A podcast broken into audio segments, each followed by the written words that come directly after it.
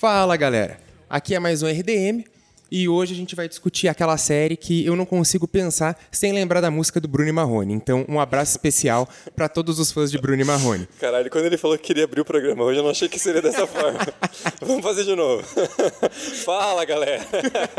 Da próxima vez, deixa que eu faço. por favor. Pô, a galera tá me julgando aqui, só porque eu tô pensando em música boa. Vocês não têm cultura. Então, sem mais delongas, está aqui comigo o onipresente Thiago, Thiago Bilwan. Thiago vamos Bilwan, falar, perdão. Senão a galera fica confusa.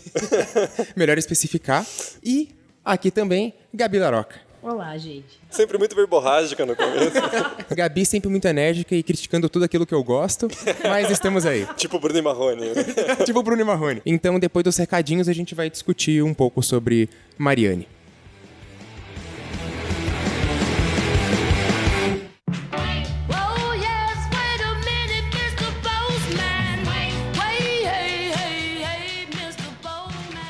Gente, recadinhos. Hoje, na verdade, gente tem que começar com um pedido de desculpas, porque a qualidade de áudio desse programa não tá da forma que vocês estão acostumados, porque a gente teve que mudar o local de gravação e na hora de arrumar os equipamentos a gente fez alguma cagada, então as três vozes estão diferentes. A do Braga tá mais nítida, a minha tá um pouco mais embaçada e a da Gabi tá distante. Então a gente acabou decidindo lançar o programa mesmo assim, porque dá pra entender tudo. É só uma questão de estética. Não ficou tão agradável a questão de nivelamento das vozes quanto geralmente é. Mas é aquela coisa, né? Três professores tentando lidar com tecnologia. Obviamente que às vezes vai dar errado. É, o professor que tem 5 PhD e não sabe ligar um projetor. Infelizmente a gente não tem nem o PhD e nem sabe ligar projetor. Mas, enfim. Outra coisa que eu queria conversar com vocês é a questão do Apoia-se. A gente ainda está vendo entre nós três quais mudanças a gente vai fazer. Mas o que eu posso adiantar para vocês é que a gente vai mexer tanto nas recompensas quanto nas metas e a gente vai retomar alguns sorteios. A gente tem parceria com a Aleph, estamos fechando também com outras duas editoras para sortear livros entre nossos apoiadores. Então vão lá, dá uma olhada no apoia.se rdm e considerem apoiar o RDM, por favor. Ah, queria também falar para vocês seguirem a gente nas redes sociais, Facebook, Twitter e principalmente o Instagram, que é a rede do momento. né? Nossa, que frase de velho. Mas enfim, é a rede mais utilizada, a gente está movimentando mais e é por lá que a gente vai fazer a comunicação mais direta com vocês. Então vocês podem ir lá dar sugestões, dar críticas, enfim. E lembrando sempre também, acessem o portal republicadomedo.com.br, lá vocês têm críticas, as próprias postagens dos podcasts, análises, enfim. E também agradecer a Sabrina e o Estúdio Green, que sempre fazem essas vitrines maravilhosas pra gente. Vocês podem ir lá no post de qualquer podcast e acessar o portfólio deles e entrar em contato com eles. Beleza, gente? Agora deixo vocês com o programa. Tchau!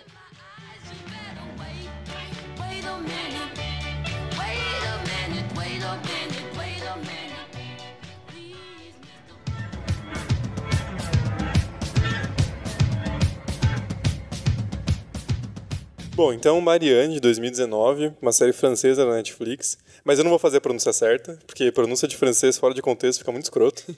E cá entre nós, né? O especialista em francês que fala francês, corrige a nossa pronúncia é o Braga, né? é. Então a gente vai se sentir muito otário durante esse programa tentando pronunciar o nome dos atores, né? porque a gente tem um especialista em francês. E eu tô só no segundo semestre e sou um mero mestrando aqui. Eu tô muito abaixo do padrão. E o Braga fala latim também? Mas não dá pra falar Mariane, gente. E Lembra da música, não, não dá certo. Então tem que ser Marianne. É, Mariane, velho. Fica, fica Vai melhor. ser Marianne mesmo. É, então, série produzida pelo Samuel Baudin. A Gabi tem uma coisa pra falar sobre esse nome. um pouco familiar pra ela. Não, é assim, como o Thiago disse, Marianne é uma série francesa da Netflix, tem oito episódios, né? Ela foi criada e dirigida pelo Samuel Baudin, que é um desconhecido na indústria, né? Se você entrar no perfil do MDB dele, são poucas coisas até agora. E o que eu achei muito irônico, eu como historiadora, é que a série é sobre bruxaria, né? Sobre bruxa. Marianne é uma bruxa. E existe um autor do século XVI, um jurista francês muito famoso, que se chama Jean Baudin.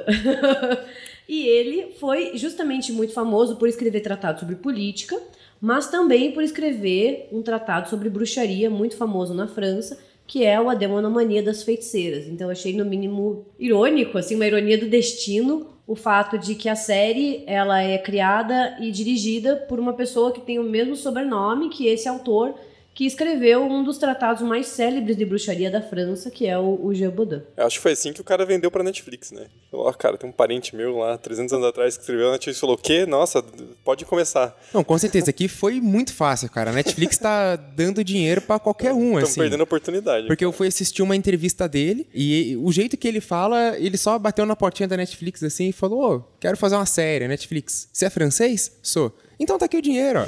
Porque Marianne é a quarta série francesa da Netflix, depois de algumas decepções ali. A primeira foi a Marseille, que até tem o Gerard Depardieu, né? Como qualquer filme francês que se Aí, preste. aí tá certo. Aí tá certo. Aí, Aí, tá certo. aí é um filme bem é aceito só na você colocar o Obelix que é Ah, qualidade. Claro que não, claro que não. É o Homem da Máscara de Ferro. ele é um dos três mosqueteiros, mano. Mas ele é o tipo Tony Ramos da França, né, cara? É o Tony, Tem ele que tá ter, tudo. Senão o pessoal acha estranho. E daí o, o Baudin, ele chegou com essa ideia que, uma curiosidade legal, é um pesadelo que ele teve. Ele falou que durante toda a adolescência dele, ele tinha um pesadelo com uma feiticeira, e daí ele começou a adaptar, era um pesadelo recorrente, e ele decidiu adaptar isso pra uma história, pra tentar fazer um filme ou então uma série, que foi o que acabou acontecendo. Então eu acho que é, é muito legal, assim, essa relação do, do criador com a série, porque ele transmite isso pra personagem da Emma, né? É, a gente tá brincando aqui com essa coisa de Gerard Depardieu e tal, mas o cinema francês tem algumas marcas muito recorrentes, né? E tem um estilo muito diferente do que a gente está acostumado com o cinema americano. Então, o Braga fez um levantamento ali, uma breve pesquisa, e a, série foi bastante criticada dentro do circuito interno francês, né? É, a, a crítica francesa, se a gente pensa numa coisa muito especializada, aqueles caras que só vêem filme cult bebendo vinho, daí, tipo, eles até curtiram a série. Mas, é, uma galera, tipo, a gente aqui que senta e discute é, uns filmes, a galera detestou demais, assim. E- eles classificam Marianne como esquecível, como uma cópia barata de Maldição da Casa Rio. Dizem que Marianne não tem a capacidade de criar um medo, criar uma tensão. E eles não percebem uma identidade francesa na série. Porque daí também acho que tem um pouco de ligação com aquele movimento do cinema francês, talvez um subgênero do horror, que é o New French Extremity.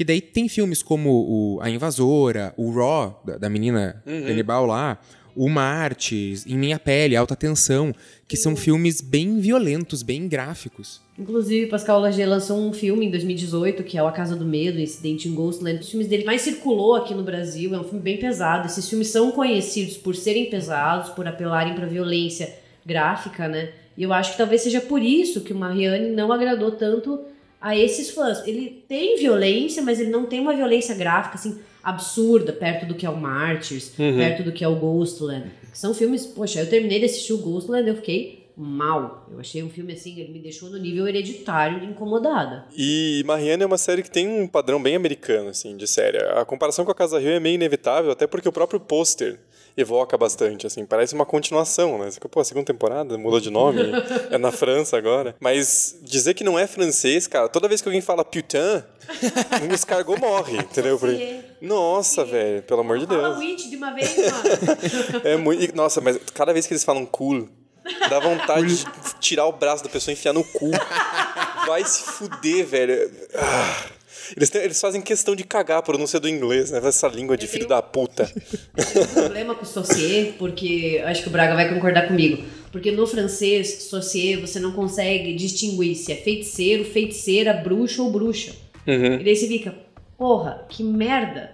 Porque são coisas diferentes. Feitiçaria e bruxaria são coisas distintas. E a Marianne, por ela ter um pacto com o diabo, faz dela uma bruxa e não uma feiticeira. Mas eles jogam muito com essa palavra que ela não tem uma tradução pro inglês, então a gente tem esse problema. E puxando isso que o Thiago falou, o Bodano, naquela entrevista que eu vi, todas as referências que ele dá são americanas, assim. E algumas são bem visíveis. Tipo, ele diz que a referência máxima dele é o James Wan. E eu acho que isso fica muito claro quando você vê a dinâmica de câmera Sim, que ele sim. traz pra série. Uma, uma dinâmica de ah, ação de horror ali que é muito James Wan, né? A Gabi até me olhou com uma cara meio me julgando aqui. Eu gosto de James Wan. Eu gosto, eu, eu gosto dos filmes dele. Eu vou assistir todos no cinema, gente. Quem não gosta é o cônjuge dela que tá ali. Ah, é verdade, é Assistindo a verdade. gravação, eu tô lendo a mente dele pensando assim: Aquaman é uma bosta. Que Aquaman no caralho. E daí, além do James Wan, ele cita o John Carpenter, O Iluminado e os filmes de faroeste. Que ele disse que um dos episódios da Marianne, não vou lembrar qual, ele fala que é um faroeste. E eu realmente não sei qual episódio que é, porque eu não identifiquei. Tudo a ver. Eu acho que é o. talvez o quinto episódio, que ele diz que não, é um episódio de faroeste. E eu fiquei. Não, beleza, né? Se o, se o diretor Se tá tá falando, dizendo, cara, se o cara que escreveu tá dizendo, então é porque deve ser. E claro, ele traz aquela referência ao, ao Exorcista 3. é, tem aquela cena. É, a cena do deck. a cena quando a Marianne sai, assim. Alguém é igual a cena do. tô tendo um surto, porque eu pensei a mesma. falei assim, eles estão copiando o Exorcista 3, filho da puta. Pô, mas é. é- Você falou que a Copa é porque é francês, que quando o Tarantino faz é homenagem, ó, polêmica. Verdade, verdade, verdade. Mas ci- citou em nota de rodapé, eu acho que então é citou, justo. citou. Ele, ele citou a referência, daí é uma cópia educada. Fez a BNT e tudo. É, só explicando para as pessoas, a cena que o Braga está se referindo é a cena em que o irmão do Nonô está no, no pier, né, trabalhando ali no, com os Uhum. barcos, e daí de repente uma figura, que aparentemente é a Marianne, chega por trás dele numa, numa cena super rápida e meio que segurando alguma coisa. E é uma cena bem famosa. Se alguém tiver alguma dúvida, procura no YouTube Exorcista 3, cena do hospital. Vocês vão saber qual é. Eu Sim, acho que é uma das melhores cenas da franquia do Exorcista inteiro, porque é um tesão. Não, vocês acham fácil. Tem vários vídeos do YouTube, tipo, melhor cena de terror ever. E daí Sim, vocês sim. conseguem achar essa cena. É, eu nunca vi o Exorcista 3, mas essa cena eu conheço porque todo mundo conhece. É que o Braga assistiu até o Exorcista 52. Aquele que ninguém assistiu, que o diretor nem lançou. Não, o diretor, ele manda direto por correio pra casa do Braga. Fala assim, ó, me dá um feedback depois, cara. E se o Braga não gostou, ele não lança. Tá? E se o Braga não gostou. que Se o Braga não gostou, é porque é lixo mesmo. Eu tô sendo ofendido aqui, ó. Je vais punir. Et je respecte toujours mes promesses. Então, só resumindo para quem não assistiu ainda a série, está nos escutando, cuidado, spoilers à frente. É, o Marianne, ele se trata de uma escritora francesa, a Emma, que é como se fosse um Stephen King francês hum, feminilizado, assim, né? Ela escreve livros de terror sobre uma bruxa chamada Marianne, que luta contra a Lizzie, que, ao meu ver, é ela, né? Sim. Ela e a personagem são a mesma pessoa. E ela tem esses pesadelos com essa entidade maligna e a única maneira que ela lida com isso e para de ser atormentada é escrevendo sobre, né?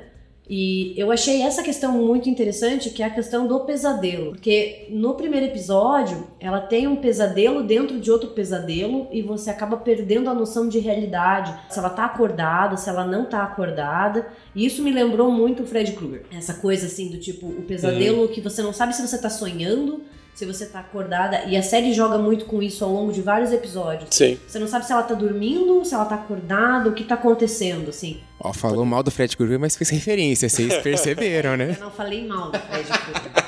Eu gosto do Fred Krueger.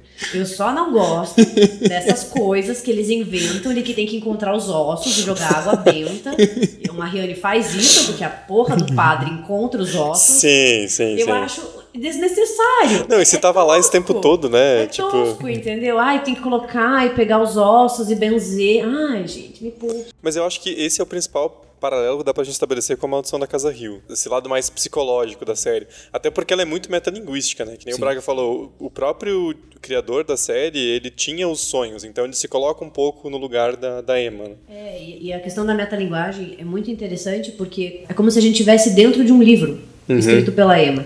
E a série faz questão de ressaltar isso quando ela mostra as páginas virando, quando ela mostra os capítulos, Sim. então capítulo 1, capítulo 2, capítulo 3. Então, a impressão que dá essa metalinguagem da série é como se a gente estivesse dentro de um livro que é contado pela Emma, escrito por ela, e vai ficando cada vez mais difícil saber quem é a Lizzie, que é a personagem do livro, quem é a Emma. E eu acho que a própria metalinguagem é estabelecida com as citações no começo da- dos episódios. Sim. Isso reforça a metalinguagem.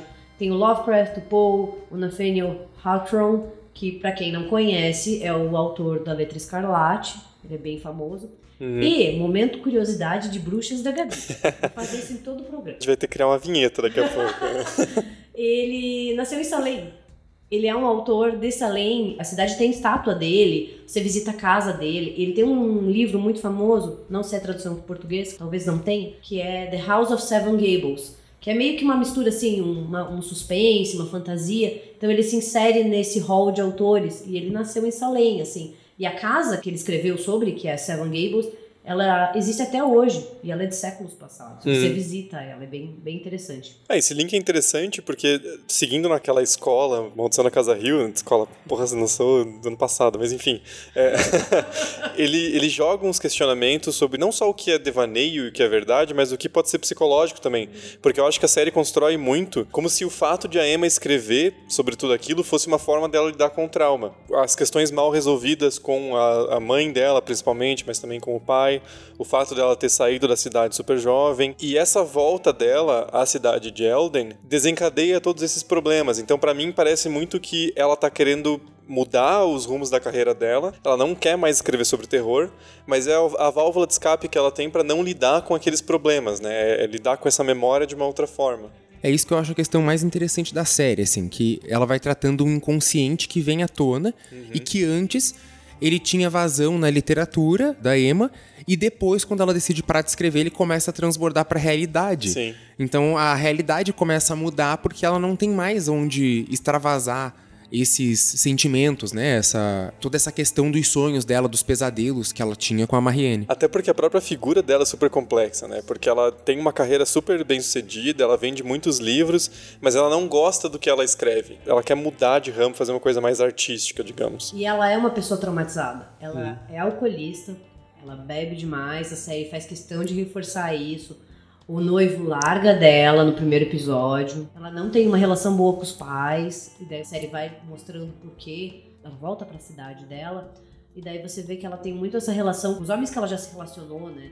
Seja o, o Nuno lá, que era o namorado dela, o namoradinho, mas daí tem um, dá a entender que ela tem um certo sentimento pelo Sibyl ainda, mas ele tá casado, daí ele não quer mais nada com ela. Então você vê esses traumas dela. E ela é uma personagem muito chata. Sim, ela é Ela insuportável. não é legal. Gente, Ela é muito escrota. Eu achei ela insuportável, mas o que eu pensei, assim, que eu gostei, é ela não é aquela heroína perfeita, Uhum. sabe? E eu acho isso muito interessante, porque a série constrói ela como uma pessoa normal, assim, tipo, quem nunca foi cuzão, quem nunca encheu o saco, sabe? Ela é mais autêntica nesse aspecto. Ela não é aquela coisinha assim, ai, perfeita, eu vou me sacrificar para todo mundo, para trazer o bem de novo. Não, ela é normal, assim, ela não sabe muito bem o que fazer, ela é egoísta, ela é extremamente insensível. Uhum. É, então, assim, nesse aspecto eu achei que a construção dos personagens, no geral, das séries, é muito bem feita. E ela é super solitária também, né? A única amiga que ela tem é assistente que ela paga o salário. Tipo, você quer ir pra minha cidade Natal comigo? Ah, não quero. Então eu vou ligar pra outra pessoa e vou te demitir só. Aliás, melhor personagem. A Camille é sensacional, cara. Só Podia ter um também. spin-off só com ela, assim. Não, e eu acho engraçado que a Camille, coitadinha, tá lá na porra da UTI, em coma, e ninguém liga, né? Ela fica, nossa, meu pai acordou, e não sei o que, como é que tá meu pai. E a Camille que se foda. né? É, ela desaparece, né? O roteiro esquece dela, Eu assim. estranho colocarem ela no mesmo quarto que o pai da Eva. Não faz Não sentido. tem parentesco nenhum, daí você Nossa. acorda lá, tem uma pessoa que você nunca viu quase na tua vida. tipo, sei lá, assistente da minha filha deitada do meu lado. Porra, gente, se a Emma é uma escritora de sucesso, paga um quarto pro assistente, Não. outro pro pai. Rola um processinho trabalhista ali da hora, né? Talvez não agora, mas daqui a uns dois, três anos, porra. Pois é, teve que fazer hora extra, teve que lutar contra demônio, já Foi espancada por um foi demônio. espancada por um demônio. Não tem causa mais justa que essa. Mas eu tenho a impressão que isso é proposital, assim, o fato dela não ser tão interessante, porque aí não fica aquela coisa maniqueísta de você falar, nossa, demônio ruim, quero que morra, e essa protagonista linda, maravilhosa, forte, resistente, é meu ídolo durante essa série. É uma coisa que, meu, às vezes você fala assim, ah, mano, vai, Marianne, mata essa filha da puta, que ela é muito chata, velho. Puta Sim, que pariu. Eu sinto assim, eu acho que essa complexidade dá um bom tom à série, sabe? Porque é chato quando o, o herói ou a heroína, ele é muito bom, sabe? Uhum. Fica aquela coisa chata, você não consegue mais torcer por ele, assim. Fica muito fora da nossa realidade. A Sim. Emma, ela é uma pessoa normal, assim. Tipo, normal não, né? Porque ela é por uma bruxa demoníaca, mas... E tudo que ela escreve se torna realidade. Mas, tipo, tirando esse fato, ela é gente como a gente. E curte causar treta, né? Que é aquela cena do Nossa. jantar. Mas então, isso que eu acho bacana. Faz com que os personagens à volta dela também sejam críveis. Sim, porque sim. todo mundo tem motivo pra estar puto com ela. E ela é super egocêntrica também. O jeito que ela fala, ah, é porque todo mundo me amava. Tipo, mano, você se acha pra caralho, né? Você nem é tudo isso, pelo amor de Deus, baixa tua bola, né? É não, porque eu cebi, não sei o quê. E aí, o cara casado com um filho, a mulher dele grávida, e ela, tipo, nossa, vamos transar. Mano, que desnecessário, velho. Para de beber um segundo, caralho. Je vais te punir Et je respecte toujours mes promesses. Então, querendo agora falar um pouquinho de uma questão da série que eu gostei bastante, que é a fotografia, que é um pouco mais escura e é muito bonita. As cenas da, da vila são todas muito lindas. A- a- o jeito que eles constroem a casa, principalmente da velhinha possuída lá, a Madame Nossa. de Geron, eles conseguem criar um clima muito bom, assim, porque eles sabem trabalhar muito bem com as sombras. Sim. E eu acho isso sensacional. Acho que é o ponto mais forte da série, né? Porque o roteiro é bem derivado mesmo, assim. Dá pra você ver as influências, não acrescenta nada de muito novo. Mas o jeito que ele lida com a tensão... Pô, você falou da senhora do Geron. Mano, só a cara daquela mulher, se eu ver na rua, eu já me cago, Acho porque... que, que a atriz que interpreta ela, que é a Michelle Herbstmeyer, ela é sensacional e ela rouba a cena, assim, é a melhor atriz do elenco. De longe. É só aquele sorriso macabro, Uhum. É o suficiente pra você ficar com medo. Gente, eu fui dormir depois de assistir essa série e eu geralmente não fico pensando nessas coisas. E daí eu lembrei do sorriso e da, da cara da mulher Nossa. e eu fiquei assim, gente, já pensou você acordar no meio da noite e ter alguém te olhando? Então, assim, pra mim a melhor parte da série é a melhor atriz, assim, eu acho que eles acertaram em cheio nisso. É, eu acho legal porque ela é uma atriz que ela tá fora desse circuito de séries e filmes. Ela é uma atriz do teatro francês. E eu acho que ela cai muito bem na proposta da série, que a maior parte do horror apresentado em Marianne, ele se dá por conta de um exagero das expressões faciais. Sim. E ela, tipo, como atriz de teatro, ela consegue fazer uma expressão muito exagerada que chega a ser sobrenatural, né? É uma atuação mais corporal, né? Muito mais. O, o sorriso dela é um sorriso que você fala, cara, não, não dá pra abrir a boca tanto assim. Os olhos. E, e é isso que faz a, a bruxa, né? Quando você vê a, a questão da, da maquiagem da, da própria bruxa, é um sorriso grande, uma língua grande, os olhos super escancarados. Quando eles explicam a Marianne, ela é uma bruxa sem corpo, né? E isso me lembrou muito Bruxa de Blair, Suspiria, Inferno, que é essa bruxa que não tem. Você não vê ela, mas ela tá, tá ao redor, né? E, assim, quando a Marianne personifica a Senhora de Geron, é a melhor personificação da bruxa, ao meu ver. E eu acho que eles erraram muito feio no final, quando eles tiram a máscara da bruxa e ela aparece como uma mulher normal, assim. Hum. Porque, pra mim, assim, perdeu esse ar sobrenatural, assim, sabe? Quando a Emma finalmente encontra a Marianne, daí ela puxa ela do buraco, e daí ela tá ali com aquele saco ao redor da cabeça e a cruz. Até aí eu achei a imagem fantástica. Seja o vestido mais vitoriano, estilo gótico, até o saco na cabeça. Eu achei assim sensacional essa, essa construção dela. Mas quando eles tiram ali, e daí você vê, sei lá, é uma atriz, uma pessoa comum, assim, pra mim perdeu um pouco o sobrenatural, o macabro. É, que, é que é um, é um recurso que foi utilizado até na série do Exorcista. De que a pessoa que está sendo possuída, a consciência dela é transmitida para um outro lugar, e daí o demônio, ou ou a bruxa no caso, aparece como uma pessoa comum, assim. E daí ela tem que ficar lutando enquanto o corpo dela também tá em luta. Então, não sei, eu, eu não me incomodei tanto assim com, com essa parte. Claro que é, é mais legal você ver a bruxa maquiada, né? o- Não é nem isso. Eu gostei muito da caracterização dela com o vestido preto, o estilo vitoriano, que nem eu já disse, e o saco na cabeça, assim, sabe? E eu achei, assim, muito legal. E usaram muito pouco, né? Essa imagem dela mesmo, com aquela. Porque é, pô, é a capa da série, você espera eu que apareça achei mais. isso muito legal. Aquela cena em que ela vai mostrando pra Emma aonde tá o buraco, no final, e ela vai só Uhum. apontando. Eu achei muito bacana a construção. E daí a gente volta. Achei a direção de arte da série sensacional. Porque eles criam uma ambientação, assim, conto de fada sombrio, Uhum. sabe? O tempo inteiro, assim, a casa dos pais da Emma, a floresta ao redor, assim, uma- até uma fotografia em alguns momentos mais escura, né? Mais em cores de preto e branco, numa escala de cinza. Fica muito legal. E a cidade também é muito interessante, né? Porque a cidade em si é um lugar que você pensa, pô, que lugar da hora, queria morar aí, mas ao mesmo tempo ela tem um ar mais sombrio, né? Assim, Sim. a própria arquitetura da cidade, o fato do farol ficar passando direto. Imagina você tá no seu quarto de boa pra dormir e você tem que ficar convivendo com aquela luz invadindo tudo. E o próprio fato dessa luz constante eu acho que a série podia ter usado mais, porque no comecinho, não lembro se é o primeiro ou o segundo episódio, que tá só a Emma e a Camille no quarto que era da Emma. Sim. E o fato da luz voltar gera uma tensão muito maior, porque você sabe que o quarto vai ser iluminado. Sim. E isso é pior ainda, porque se ele fosse constantemente iluminado, legal, tô vendo tudo que tá acontecendo. Mas como a luz se apaga e volta, você fica esperando aparecer alguma coisa. Eu acho que essas cenas de tensão, que você sabe que vai aparecer alguma coisa, mas ele prolonga, são muito fodas. Dá um cagaço legal, assim. Por isso que eu concordo com o que você falou, que esteticamente falando, eu acho que a série foi mais bem sucedida esteticamente falando do que no roteiro. Uhum. No roteiro, eu senti uma reunião de vários elementos que outras séries e outros filmes já usaram. Vários. E assim, parece um caldeirão de, de misturas. Porque. você Fazendo uma poção. É, Você vai vendo várias referências. Exorcista, Invocação do Mal. Gente, eu vi. Eu não sei se eu tô ficando muito louca, mas eu vi até referência de, de slasher. E eu vou contar pra vocês o porquê. Porque o Thiago me olhou Estamos pra curiosos. cara, Não, não, mas- usando alucinógenos agora. Não, mas, por exemplo, a- a cena que ela esfaqueia o padre, por exemplo. Sabe o que eu achei? A relação entre passado e presente que a série estabelece de um grupo de amigos Uhum. que passou por um certo trauma no passado. Então eles vão lá, eles invocam a Marianne no farol, né? Daí ela se mostra no corpo da Emma e vai falando tudo que vai acontecer. Né? Ah, você vai ser enforcada pra, pra Caroline. Pro Sebil ela fala, você não vai ter filho nenhum, não vai procriar. E daí acontece o acidente com a irmã da Aurora. Aurore? Aurore? É. Da Aurora!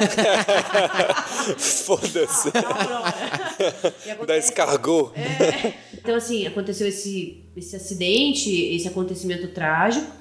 Então, você tem uma relação de presente e passado, né? Aconteceu uma coisa trágica que une esses personagens no presente. E os slashers lidam muito com isso, assim, sabe? E é super it também, né? Aham. De ter a cena com as crianças antes, Sim. depois as repercussões do, daquele passado no presente deles. Que aí eu acho que é uma das coisas que eu não gosto dessa série. Porque eu acho que ela lida muito mal com o número de personagens que ela tem. Por exemplo, a gente falou da Camille, que era uma puta personagem legal, e ela fica em coma metade da série. E ninguém liga. E aí, sei lá, o- por exemplo, o Sebi é bem utilizado, a Aurora é bem utilizado, mas aqueles outros dois, o Tony e o Nono, Mano, eles morrem no final e ninguém dá a mínima. Tipo, ela tá lá, ah, meu pai acordou, a Camila acordou, a Rory tá aqui, o Sebi lá, beleza, e os dois caras, foda-se, ninguém nem pergunta. Tipo, porra, mano.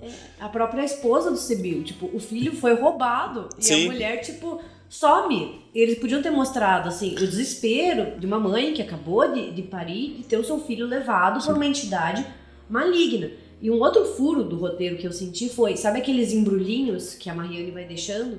São como se fossem malefícios, assim, da entender. A série não explica muito bem o que eles são. Pois é. Então, assim, eu senti uma vibe meio bruxa de Blair, sabe os penduricalhos da bruxa de Blair? Uhum. Que você vê que é um feitiço ali, é um malefício, uma coisa material pra causar o mal, mas em nenhum momento a série explica o que diabos era aquilo, qual era o objetivo daquilo. Era o quê?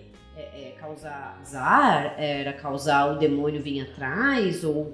Ela não explica. É assim, justamente, ela não aproveita um recurso bem interessante, assim como ela não aproveita determinados personagens. Sim, eles jogam muito elementos que parece que se perde no meio. E não dá pra dizer que é falta de tempo, porque, porra, é uma série de TV, tá, oito episódios, mas se falasse pra Netflix que ia fazer 24, eles iam dar um beijo no cara. Então, meio que, né, ele tinha essa liberdade. É, Os o- episódios são curtos, cara. Tem uns três ali no meio, acho que é o quinto, o sexto e o sétimo. Cada um tem meia horinha. Então não é falta de tempo, o cara se perdeu mesmo. Ele é muitos elementos, muitas referências e não conseguiu ter uma coesão maior, né? É, o Bodan agora, ele quer fazer é, três temporadas, né? Ele quer acabar na terceira. Só que assim, a Netflix ainda não, não sinalizou pra ele nada de que vai aceitar uma próxima temporada. Ah, Mas ele vai, falou que o ideal seriam três temporadas pra fazer uma historinha fechada, que é o que ele tem na cabeça e tudo. Mas assim, eu, eu concordo com, com o Thiago de que o cara teve tempo, mas ele não soube utilizar é, muito bem, porque tem algumas cenas que incomodam. Pra mim, a, a do carro, quando tá a Aurora e o Nono no carro, e daí ela fica lá, do tipo. Ah, é, você não me ama, não sei o quê, porque eu sempre te amei, você teve 39 mulheres. tipo, é uma cena que se estendeu por mais tempo do que necessário, assim, e que às vezes não precisa nem ter, né? E é uma outra coisa que eu não gostei da série é esse alívio cômico, que eu não sei se é pra rir ou não. Então, assim, quando meio ela estranho. começa a falar, eu fiquei com dó dela. Porque, assim, poxa, ela ama o cara faz o quê? 15 anos. E ele Sim. não olha pra ela de nenhum jeito a não ser como uma amiga. E daí, quando ela começa a falar, meio que ela, tem, ela fica verborrágica, é, é meio engraçado, mas não é, assim. Então, esses alívios cômicos da série me incomodaram, porque eu não sabia, assim. Eu quase falei, vou ligar pra esse Samuel Bodet e perguntar, posso rir? Ou é tipo pra ser sério? Porque é, é, é mal aproveitado. Tem umas coisas meio pastelão mesmo, né? Sabe a cena que elas vão invadir a casa? Ela vai fazer pezinho pra camisa? Sim, e ela, e ela pisa na cara dela, você fica meio assim. Gente, Sim. Não, vocês estão vocês estão lidando com uma bruxa demoníaca. Eu já ia É. estar surtada. Eu ia estar surtada à base de remédio, trancada no quarto. Não, e a Emma tá bêbada às vezes, e daí é engraçado porque ela tropeça. Fica assim, cara, não faz, não tem sentido. Não, e esse side plot aí do Nonô com a Horror é uma bosta. E a própria personagem dela é esquisita. É. Porque é muito clichê, cara. Ela é amiga. Mas, pô, não é meio clichê ela ser a amiga que fica na sombra da Emma e tem ressentimento porque ela foi embora? Pô, Pô, agora você vai ter que explicar.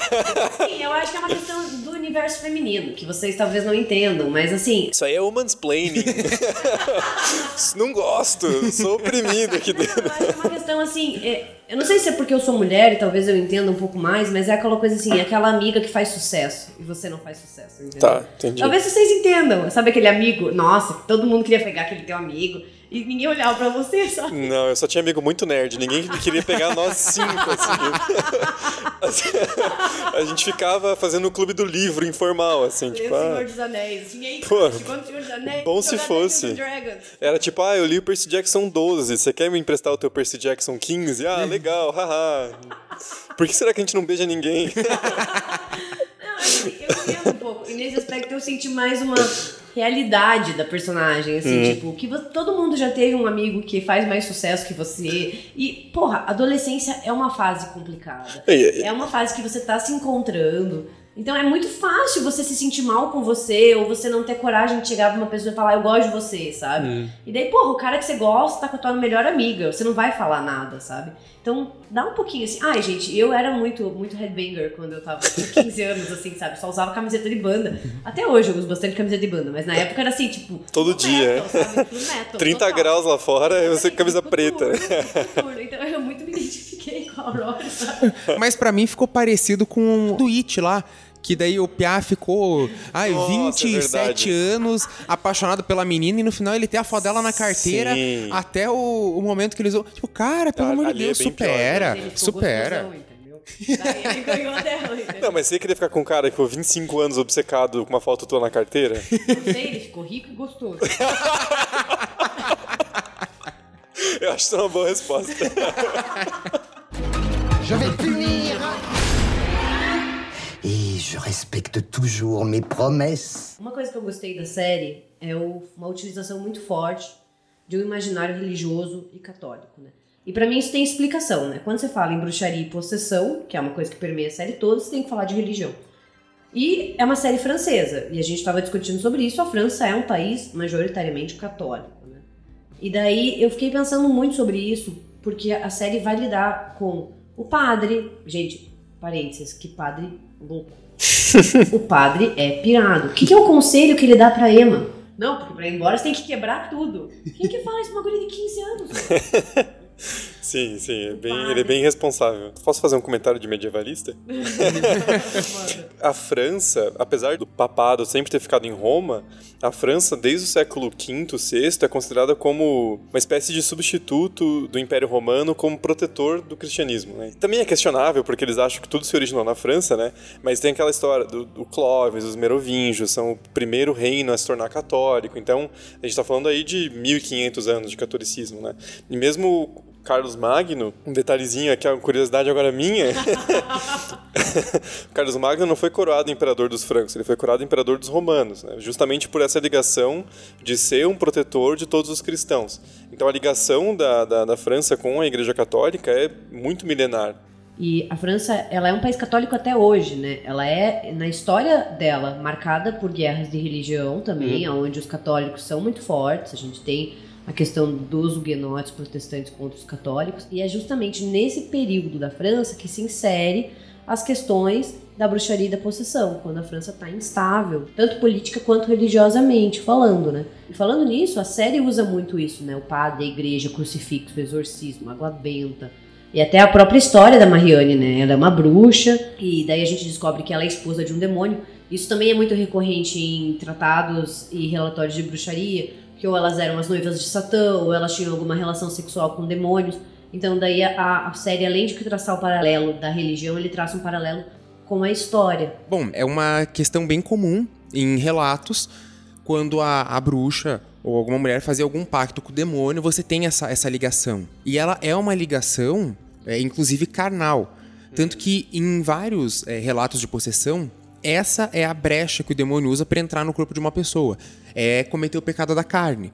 Então, se a gente volta lá no episódio de Ludan, é, retomando rapidamente, Ludan é uma cidade da França que tinha um convento de freiras ursulinas e as 17 freiras foram possuídas por demônios. Ah, mas quem não viu, vai lá, pelo amor de Deus. Quem não né? viu, Conta vai lá, por podcast. favor, no episódio As Possessões de Ludan e, e escute esse RDM, por favor.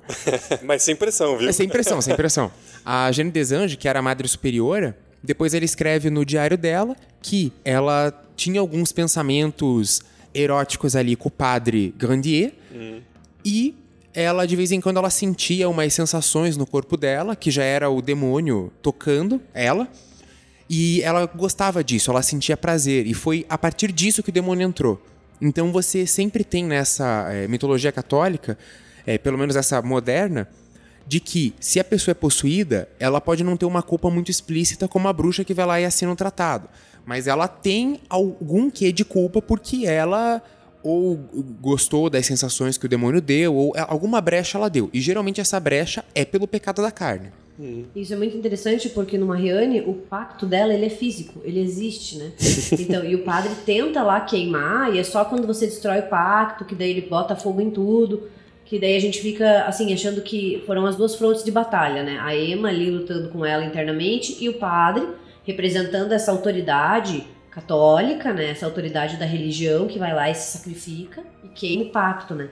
E eu acho interessante também, assim, quando a série volta pra contar um pouco as origens da Marianne, né?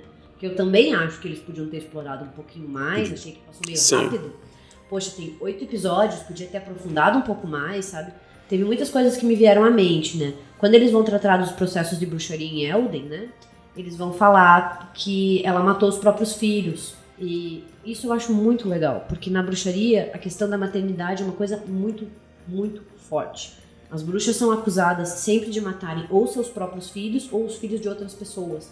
E daí isso acaba revelando um medo feminino da época, né?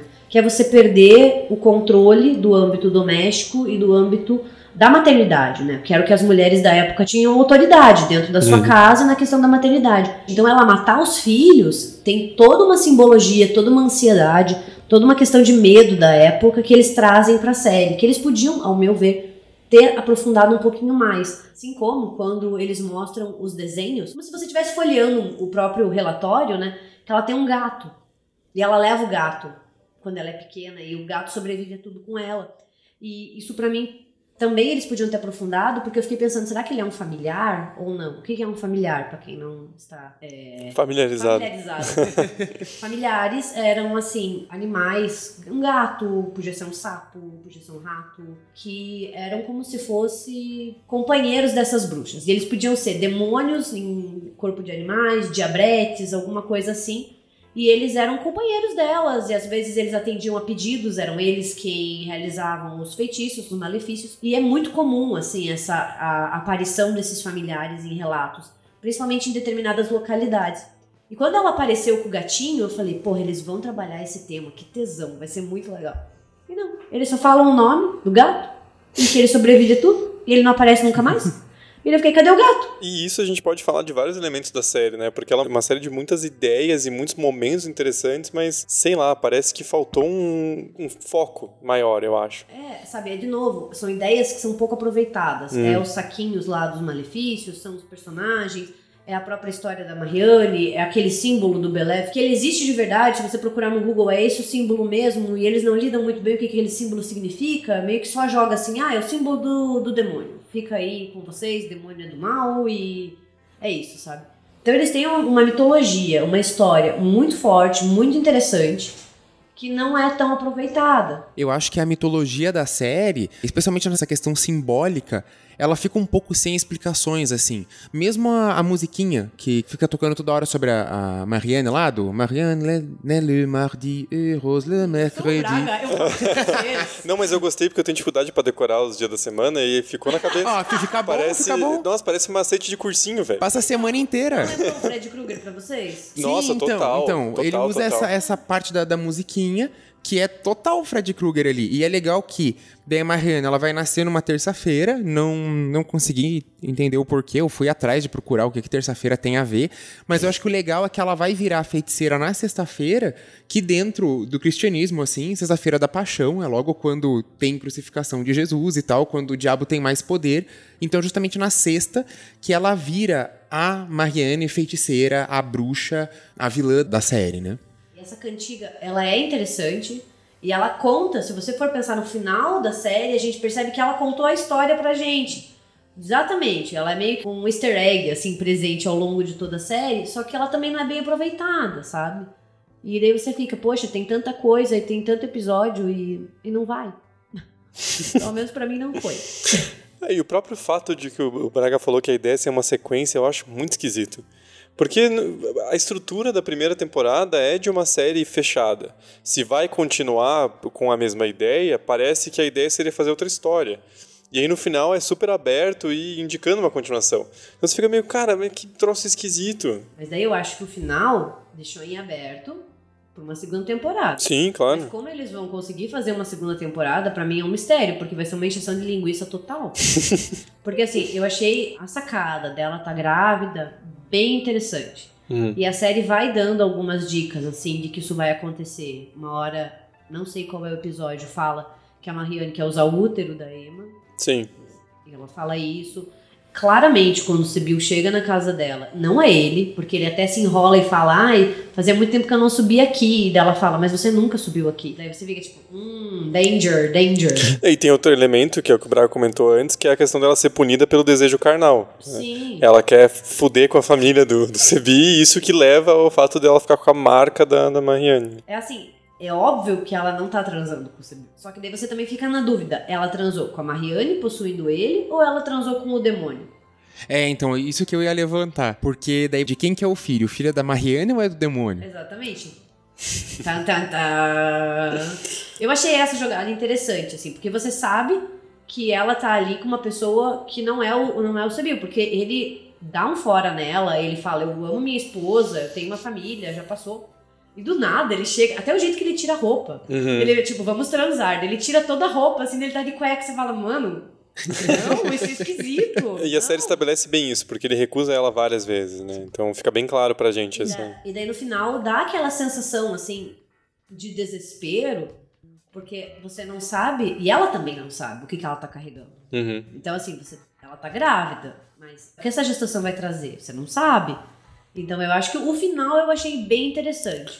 Infelizmente é um gancho pra uma segunda temporada que eu acho muito difícil de ser feita sem se perder ou sem trazer os mesmos elementos de novo, de novo, de novo. Mas se for pra fazer um gancho, é melhor do que a Marianne escapar no final, sabe? Aquela coisa bem tosca, assim, já tudo de novo. É. Ela vai ter que voltar pra Elden, ou sei lá, ela chega na casa dela, em Paris, deve ser, e daí ela percebe alguma coisa que vai obrigar ela a voltar.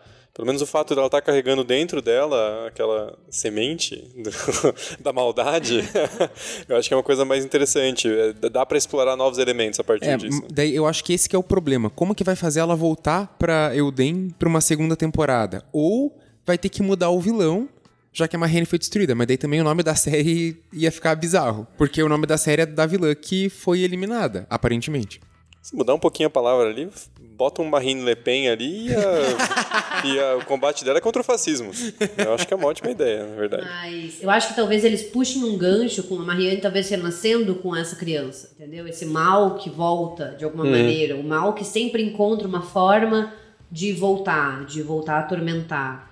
Lá, não sei, não sou roteirista, mas fiquei pensando, talvez seja o gancho, sabe? Mas, né, não sei se precisa. Eu achei assim, teve alguns momentos que a série me entediou demais. Tem umas horas que eu acho que ela é bem repetitiva, assim. A questão dos capítulos, eu acho que é legal o fato de cada episódio, ou cada momento de episódio, cada corte de ato, ser um novo capítulo dentro da história.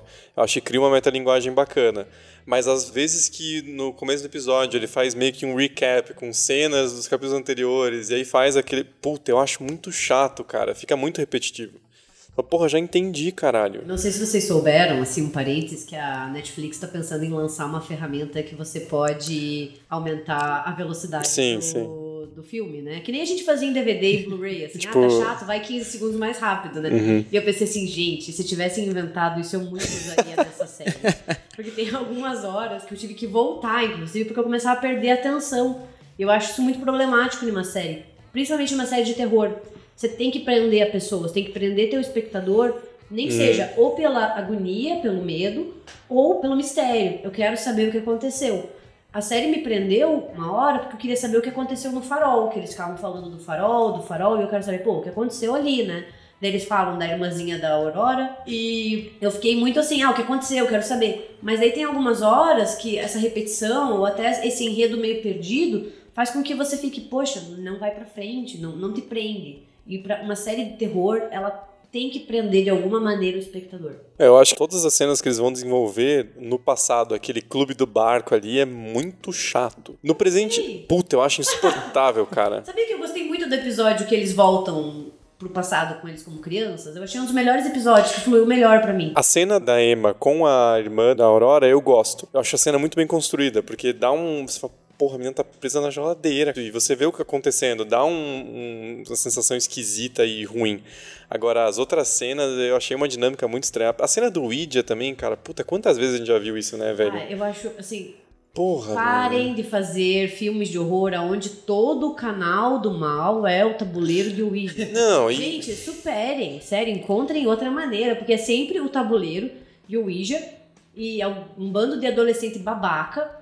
Que ideia idiota! Vamos fazer Sim. um tabuleiro de Ouija e chamar essa bruxa ou esse ser que está te atormentando. E pior ainda eles fazerem isso no presente com o inspetor que tem o tabuleiro de Ouija tá, tá, tá nas costas. até, porque, até porque, pelo amor de Deus, cara. comentário sobre isso. Cara, fala, é novamente o alívio cômico, né? Hum. Ai, quem nunca foi jovem? Eu falei assim, cara, quem nunca fez uma tatuagem de merda? cara, quem tem tatuagem, assim, eu tenho uma no braço que eu fico pensando, pô, por que, que eu fiz essa bosta? Porra, mas um tabuleiro de. Ouija, Eu velho. nunca fiz isso. Mas assim, o alívio cômico eu fiquei pensando, nossa, mas isso é real mesmo, né? Quem nunca fez uma tatuagem que você fica olhando e falando, puta que pariu. Não, mas o que me irrita não é nem isso. O que me irrita é ele ser o Mr. Camisa Vermelha, que ele entra na série e fala, mano, esse cara vai morrer. É muito óbvio, cara. E a cena, eles fazem como se fosse um troço bombástico, assim. Nossa, morreu o seu personagem preferido. Eu fiquei, Ele é foda-se.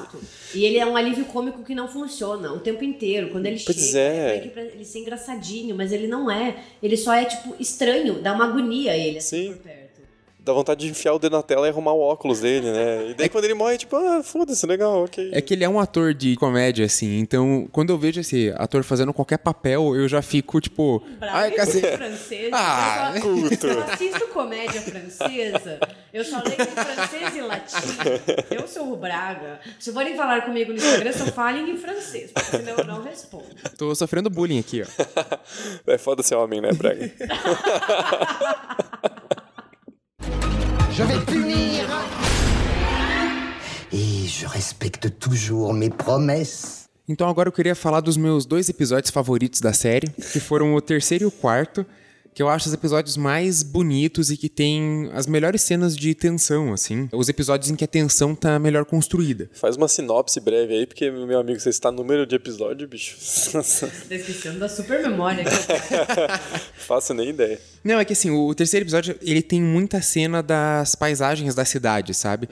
É quando ele fica filmando as ruas, a Bahia, com o farol no fundo, assim, tudo bem, isso tem em quase todo episódio. Mas é que nesse terceiro, as cenas são muito mais bonitas. Ele me mostra o farol de um jeito diferente. É, Ele, ele mostra o farol, mas ele mostra de um jeitinho, de um jeitinho especial, poxa. E é o episódio que tem a cena das crianças se enforcando. Que Ah, eu tá, acho que é tá. quando. É, é bem quando eles percebem que se ela escreve alguma coisa, essa coisa vira realidade. E daí é quando a, a, a Emma fica, cara, mas olha o que eu escrevi por último. Vamos correr que o filho do Sebi sumiu e agora a gente precisa achar ele, então ele só pode estar se enforcando. E que ela fica presa pelo cinto e a Camille gritando pra ela, tipo, faz alguma coisa. E aquela cena é- dá muita agonia, assim, porque, claro, são as crianças se enforcando, cara. E apela também pro senso de culpa dela de ter fugido e abandonado tudo pra trás, Total. que é um senso de, de incapacidade de ação, né? E a cena toda, a construção da cena, a trilha sonora, a fotografia, o enquadramento das crianças andando devagar, assim, sabe? Até como se elas estivessem sendo chamadas por um encanto, assim, sabe? Como se elas estivessem sob o domínio de alguma coisa que a gente não vê, não escuta, mas elas estão escutando esse chamado. Eu achei bem interessante. E daí essa história de tudo que a Emma escreve se tornar realidade, eu fiquei pensando assim, gente, já pensou se tudo que o Stephen King escrevesse se tornasse realidade? a gente tava muito fudido. E o estado do Maine tava desaparecido já, porque ele só escreve sobre aquele estado, tava todo mundo tom- tomando no cu até hoje, assim. Mas é, eu gostei dessa cena, assim, e essa brecha do enredo de que o que ela escreve se torna realidade, eu achei bem interessante. É uma imagem muito forte, né? Muito marcante, assim, da- das criancinhas. Até porque depois, num episódio mais pra frente, acho que é o penúltimo, mostra elas jogando a corda pra cima, assim, pra preparar o, o enforcamento. Ficam, Isso. É caralho. pesado. É bem muito pesado. É. É pesado também a, a relação apresentada daí com a mãe dela. Quando a mãe dela volta e ela, tipo, nega a Emma, assim, tipo, olha, eu não quero mais você como filha, eu não te amo. É muito pesado aquele diálogo. E você vendo. Eu, eu acho que é a cena em que a, a atriz que faz a Emma interpreta melhor ali, porque você sente aquela tristeza toda que ela tá sentindo, assim. Ai, que é- Ela não tem grandes momentos. É, a atriz é Mas- meio foda, velho. Eu não sei, eu acho ela meio. Puta, ela, ela é muito exagerada, as expressões dela às vezes. Assim, ela faz uma cara meio. esbugar os olhos, assim. Eu não sei, eu não achei uma atuação muito boa, não. Sobre essa questão da mãe, eu acho muito interessante como a série lida com esse estranhamento com os pais, assim, sabe? Porque daí a série ela adquire até um tom mais de drama, porque é muito assim, antes de você saber que ela fugiu, que ela teve que destruir tudo que o padre deu aquele conselho horroroso pra ela, ao invés de tentar solucionar, né? Pô, você é padre, faz alguma coisa, né? Enfim, não, você tem que ir embora e tem que fazer com que as pessoas odeiem você. Aí ela destrói a igreja dele e fica puto, né? É, Pô, mas não comigo, caralho! Mas essa história de você não saber muito bem o que aconteceu com os pais, por que que ela não se dá bem, é, é muito vida real também, assim, para algumas pessoas, que é esse distanciamento dos pais. Você vai crescendo e às vezes você não tem muita coisa em comum com eles, ou não tem proximidade, e é meio triste, assim, essa ligação dela com a mãe é triste. Até porque quando ela resolve as coisas com a mãe, a mãe morre. E você fica, porra, que merda, que triste, sabe? Nossa, eu nem lembrava que a mãe dela tinha morrido. Você vê como tem uns personagens que. Pô, é super triste a cena que, que ela não morre. lembro, o que acontece mesmo? A do Jerome Mariene mata ela. Que é a cena que a Camille cai da escada depois. Ah, agora eu lembrei. Puta, eu não aguento mais também ver gente caindo de escada em filme de terror, né? Puta, baixou uma Nazaré foda ali, né, cara? Pelo amor de Deus, velho. Eu gostei desse terceiro episódio, achei ele bem construído, bem interessante. E o final é muito interessante, porque daí quando a Emma ela perde a paciência, assim, tipo, pô, você acabou de matar minha mãe, e ela vai tentar matar a senhora da Geron, a gente sabe que a solução não é matar ela, e ela é só um receptáculo, e isso causa uma dificuldade de se livrar desse espírito maligno. Porque em vários filmes de, de terror, a solução é você mata o assassino, você se livra do objeto, você exorciza. E no Marianne essa solução não é possível. Primeiro que o padre não, não ajuda muito, ele só ajuda no final. Então você fica assim, aquela véia tá aterrorizando todo mundo, ela é muito macabra, mas não tem muito o que você fazer, porque se você matar, você tá matando uma pessoa inocente. E deixa eu destacar as cenas com espelho, porque assim, é um baita de um clichê. Mas eu acho que são clichês bem executados. Especial ali no quarto episódio, que é a- quando a, a Emma tá vendo a porta do armário abrindo pelo espelho, ela olha para o armário e não tem nada. Daí ela olha pro espelho e tá saindo a mãozinha. Olha pro armário e não tem nada. Te- Tem uma dinâmica James Wan ali nessa cena. E, cara, eu, eu acho muito bem executado aquilo. Porque vai criando aquela tensão que. Sabe, você fica, cara, e agora? Essa construção imagética é muito interessante também, porque você não sabe muito bem se vai ter um jumpscare ou não, e daí não tem. Então, assim, algumas cenas eu achei que o jumpscare é desnecessário. Mas em outros, e com essa construção do espelho, eu achei bem executado, porque você espera um susto que não vem. Mas ele tá ali, assim, é aquela aflição da mãozinha que quando você olha pelo espelho ela tá ali. E tudo com efeito prático, né? Que dá um, uma sensação de realidade maior, né? Eu acho que a série usa bem isso, assim. Que a gente comentou, a velhinha, ela é bizarra, mas não tem nada alterado digitalmente. Ela é bizarra porque ela consegue fazer uma expressão bizarra. E mesmo quando aparece a Marianne, às vezes, a própria questão do pano que ela usa sobre o rosto também dá um estranhamento, um desconforto, apesar de não ter nada muito explícito, assim. Voltando à cena das crianças, quando elas preparam para se enforcar, eu acho muito mais legal, muito mais marcante elas estarem preparando a corda e jogando do que se fosse algo mágico, assim. Mas falando de efeito prático, né? E a questão da bruxa, a da Marianne tá lá com o saco na cabeça, toda essa questão. Que daí é maquiagem, é figurino, e eu acho que isso faz com que a série envelheça muito bem também. Mas eu fiquei ali no final, quando a Aurora chega e vê a Marianne, né, como com vários tentáculos, assim, tipo uma roupa. Não são tentáculos, né? Uma roupa que tá voando, assim. É, eu achei que essa parte já ficou meio forçada, assim, não, não gostei tanto. Achei que se eles tivessem feito uma coisa talvez mais Sugestiva? é, talvez sugestiva ou até menos, menos CG ali, né? Seria mais interessante. É, tava muito mais interessante quando usava só flashes, assim, ou um muito rápido, um susto, né? Aquele olho esbugalhado aparecendo demais e com a luz também muito em cima, fica muito explícito, acho que perde um pouco do efeito. E é a mesma coisa que eles usaram naquela cena do parto, que a Emma tá sonhando que a esposa do Sibyl tá dando a luz. É, Porra, a construção da cena é muito interessante, porque claro que é um, um pesadelo dela, é claro que aquilo não tá acontecendo, o hospital tá vazio, todo mundo dentro da sala de parto, isso não acontece. Não, ele quer a gente aqui entre, tipo, você sabe que ela tá sonhando. E daí vai indo muito bem, tipo, tem alguma coisa errada, daí o, o médico fala, ah, não tem nada aqui, não tá saindo nada. Essa eu achei muito legal. Porque também lida com a questão do medo do parto, sabe? É, vocês são homens, vocês não vão entender. mas, tipo, eu não sou mãe, mas eu morro de medo de dar a luz, da dor, assim. É uma coisa que a gente vivencia desde muito cedo. eu morro de medo de ser pai mesmo. Não sei vocês, mas às vezes dá uns E cagaços. você vai ser o primeiro, a gente avisou. Verdade. Que merda. Mas enfim, e, e essa cena, ela lida muito com esse medo de dar alguma coisa de, de errado durante o parto.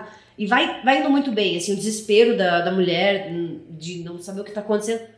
E daí eles erram no final quando sai aquele demônio de dentro, assim, sabe? E daí você fica, ah, porra, não precisava, sabe? Podia ter uma coisa mais sutil ou menos explícita, assim.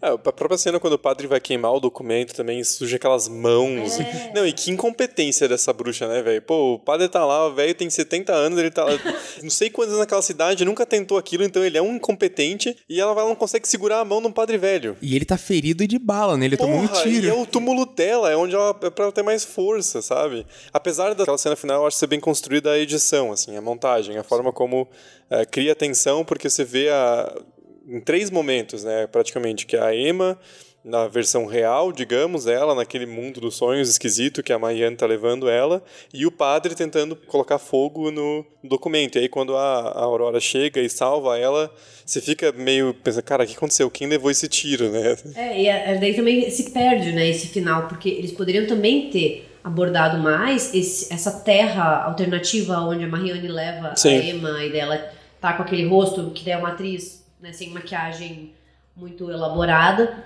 E daí você fica, tá, mas e daí? Pra onde ela tava levando? E porque daí casa com o que a Camille fala no carro no final. Que daí a Emma fala, você foi até lá, né? Você viu. Então, assim, você começa a pensar, pô, a Camille passou por algum trauma muito fodido quando ela tava em coma ou quando ela tava possuída pela Marianne ali naquele breve momento da cena do hospital, que ela tá ali, que ela é possuída.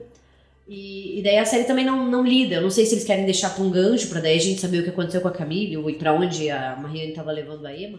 Mas eles também não lidam muito com isso. Isso eu até acho interessante deixar em aberto, que daí fica tipo o It lá, aquela coisa do ah, a gente flutua aqui, mas eles não mostram como é o lugar onde as crianças estão flutuando. E daí fica aquela coisa, você olhou depois do abismo? Tipo, olhei, e daí para assim tudo, porque é pra você imaginar o que que tinha lá depois. Porque você sabe que as pessoas todas que morreram vão estar lá. Que a Marianne fala, não, ó, sua mãe tá lá, teus amigos estão lá, você vai poder ver todo mundo, tá, tá todo mundo feliz. E a Emma fica, não, acho, acho que a galera não deve estar muito feliz, A não. Camille ficou muito feliz de ter visto, né? Ela voltou com uma experiência incrível. Falou, Nossa, fui pra Disney ali, super divertido, marcou minha vida. É, e a Camille com certeza viu alguma coisa, porque ela já sabia que a Emma tava grávida. É isso aí. E também tem uma questão, né? A Marianne sempre fala que ela nunca vai embora sem nada. Então daí você fica também nesse final. Ela foi embora, ela foi derrotada, mas ela tem essa ligação com essa gravidez. Fiquei muito curiosa pra saber como que a Camille já sabia que era uma gravidez. Tem que ter alguma relação com essa, esse momento que ela ficou presa nesse lugar. Uhum. É, E é bacana também porque daí mostra que a Emma não conseguiu se resolver 100% a, os traumas que ela tinha naquela cidade, né? Mesmo que ela esteja indo embora e tá... Foi uma relação legal com o pai, o- os dois outros caras lá, o Tony e o Nono, morreram, mas foda-se, ninguém liga, aparentemente, né? Mas aí depois você vê que ela tá levando consigo aquele trauma. É, ela tava tentando fugir de Elden, agora ela tem Elden com ela sei sempre. se vocês repararam, nessas cenas finais, quando ela tá indo embora da cidade, que é a primeira vez que ela para o carro e ela vai vomitar, tem uma placa escrita assim, é, você vai voltar. Uhum. E eu achei, assim, uma jogada muito interessante. Assim, você não tá livre completamente e a Marianne vai dar um jeito de te atormentar mais um pouquinho, seja por essa criança que a gente não sabe o que é, seja por esse trauma, mas você vai voltar. Ó, a Gabi tá pedindo segunda temporada. Alguém mudou de opinião, pelo visto. Je vais punir. Et je respecte toujours mes promesses. Bem, pensando aqui se a gente gostou ou não da série, né? Cada um pode dar o seu veredito aí. Mas tem uma coisa que eu, como historiadora, fiquei muito incomodada. Porque eu achei que uma pesquisa daria conta do recado, porque é o seguinte. Quando eles vão discutir os processos de bruxaria em Elden, eles vão trabalhar do relatório monitor, né? Eu fiquei pensando assim quando assisti, porra, eu conheço esse nome. Eu conheço esse nome. Esse nome, ele existe de verdade. E daí eu fui procurar. Que o Ulrich Molitor, ele existiu de verdade. É, seria o cara que escreveu o processo e o relatório sobre o caso de Marianne, né? E ele foi um estudioso do direito e ele escreveu um tratado sobre bruxaria em 1489, que chama Das Bruxas e Mulheres Adivinhas. E ele era conhecido por ser um moderado, né? Ou seja, entre aspas, porque ele apoiava a sentença de morte para hereges e praticantes de bruxaria, né? Mas ele acreditava que os sabás e todas as questões de malefício eram ilusões causadas pelo diabo e não realidade. E eles vão falar que ele escreveu, que ele acompanhou o caso, né? Eu falei, nossa, legal, né? Trouxeram um, um dado histórico bem interessante. Daí que eles calam o pau.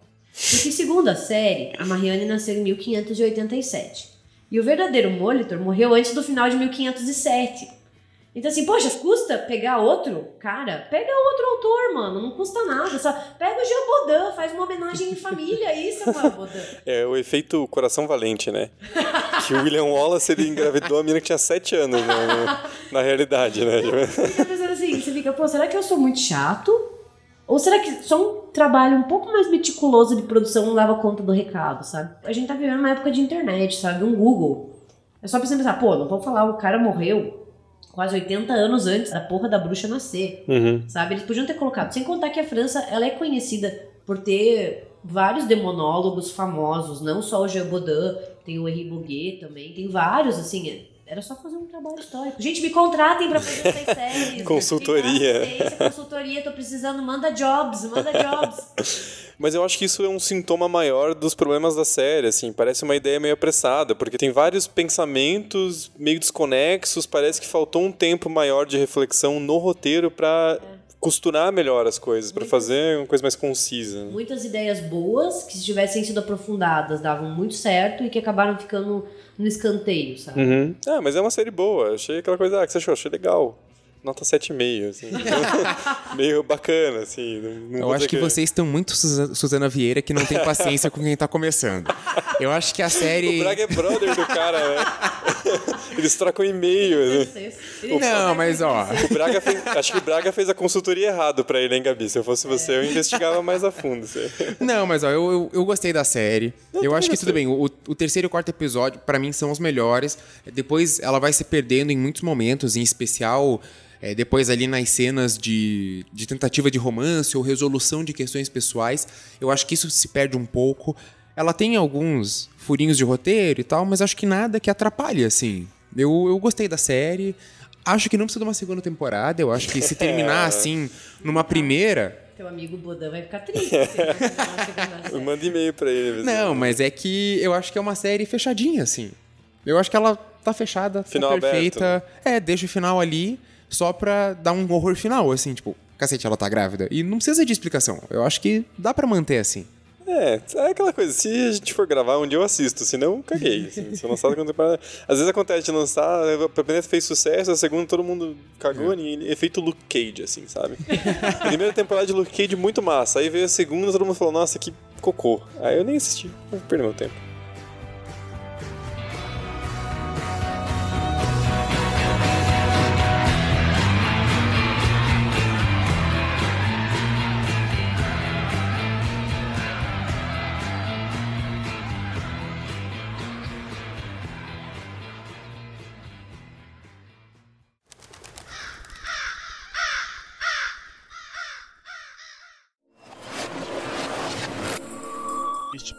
Foi editado por Ilha Flutuante.